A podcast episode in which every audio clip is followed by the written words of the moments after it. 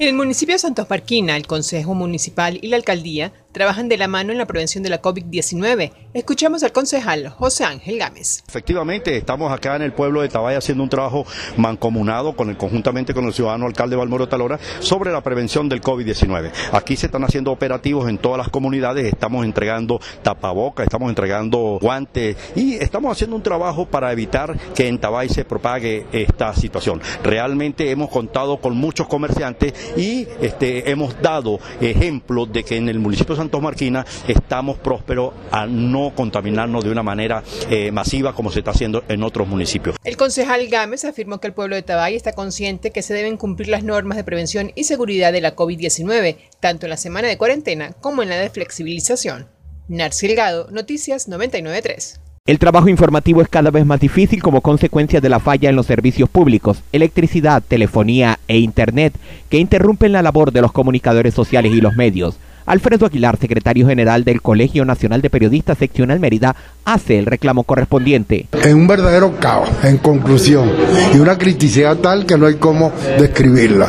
Estamos cansados, por supuesto, de ese maniqueísmo político que no conduce sino al revés, al fracaso.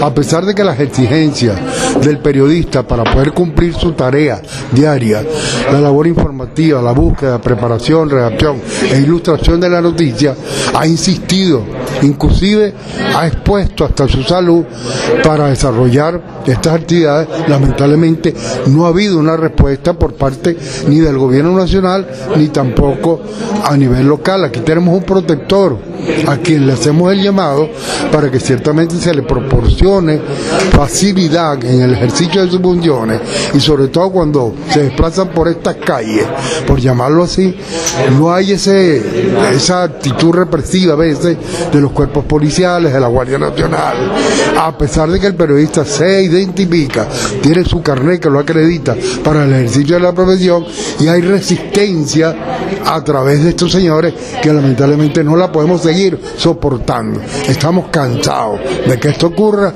lo hemos dicho hasta la saciedad. Pide a las autoridades que atiendan estos llamados que hacen los comunicadores sociales en toda la entidad con el propósito de facilitar un poco el trabajo que se está desarrollando, sobre todo en medio de la pandemia. Leonardo Rodríguez, Noticias 993. Luis Millán, presidente de la Corporación Merideña de Turismo, a través del reinicio del programa ambiental de conservación ecológica, acordaron establecer un programa de reproducción del oso frontino, ya que se encuentra en peligro de extinción. Nosotros desde la Corporación Merideña de Turismo y el gobierno regional dimos reinicio al programa ambiental de conservación ecológica durante lo que ha sido todo este tema de la pandemia. Reunidos con eh, el cuerpo de veterinarios y asistentes de veterinarios en el zoológico, acordamos que ya que teníamos cuatro especies de oso frontino en el zoológico, de las cuales dos eran hembras y dos machos, eh, tratar de protocolizar un, un programa de reproducción del oso frontino,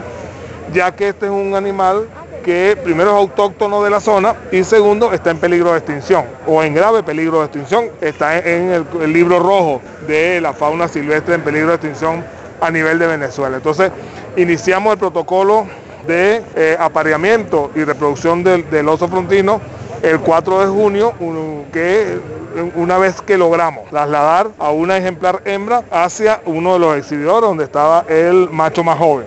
Hay poca investigación y a nosotros nos ha servido en el zoológico y para el Ministerio de Ecosocialismo, quienes han estado también respaldando este proyecto, eh, nos sirve para la parte investigativa de cómo es el comportamiento de estos animales en cautiverio cuando van a hacer un proceso de reproducción. Inmediatamente al gobernador y el gobernador instruyó que diéramos la difusión necesaria para que los merideños y el mundo entero supieran de que ya aquí estábamos dando los primeros pasos para la reproducción de los opondinos que, si Dios quiere, y esto llega a feliz término, todavía no sabemos si está embarazada la, el ejemplar hembra, pero si eso llegara a suceder sería la primera vez que nacería unos osos, unos osos frontinos en cautiverio aquí en nuestro estado Mérida. Es de resaltar que estos tipos de programas ayudan a la investigación y a la educación a conocer la importancia de la reproducción y la vida del oso frontino en cautiverio. Ana Valera, Noticias 993. Tener bienestar psicológico en actualidad se hace cada vez más difícil y aunque el camino hacia el bienestar depende de uno mismo, las condiciones ambientales influyen. Yorelisa Costa, psicólogo clínico y social, explicó algunas recomendaciones para ponerlas en práctica durante la pandemia. La salud mental es importante en todas las etapas de la vida y en estos momentos de aislamiento, de cambios abruptos, debemos cuidarnos todos, los niños, los adolescentes, los adultos y también los adultos mayores. ¿Cómo? Teniendo hábitos saludables, practicando actividades que nos induzcan calma, como el yoga como ejercicios, relajación, estiramiento, respiraciones profundas.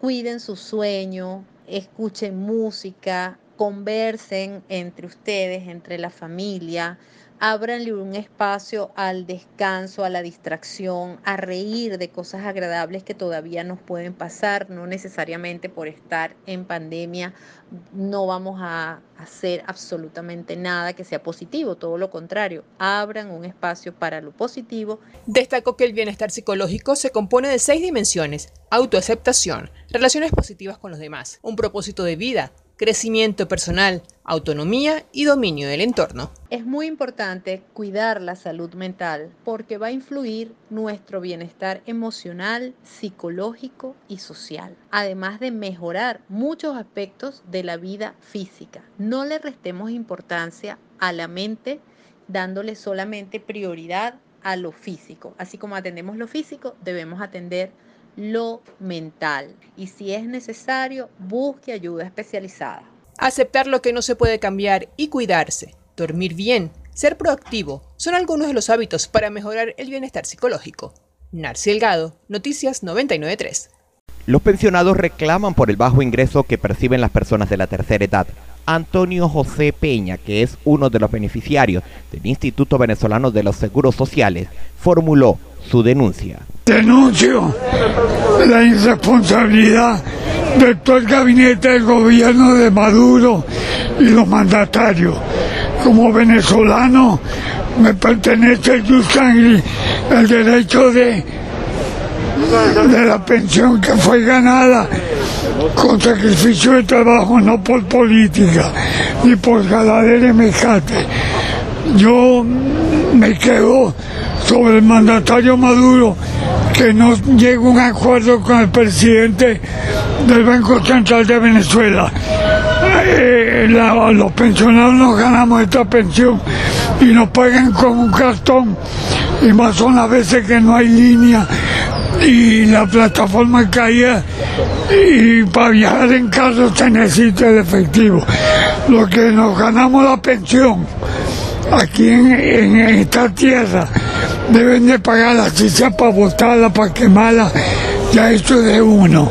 ¿En qué, banco, ¿En qué banco le sucede En el banco privado de Caloní, que lo abren una vez al mes. Esta semana le toca abrir, no lo abrí, nunca hay una locha, ni en la cuenta de ahorro, ni en las pensiones destacan que esta es una situación inhumana lo que están pasando las personas de la tercera edad, con lo que perciben no les alcanza para adquirir alimentos y medicinas. Leonardo Rodríguez, Noticias 993.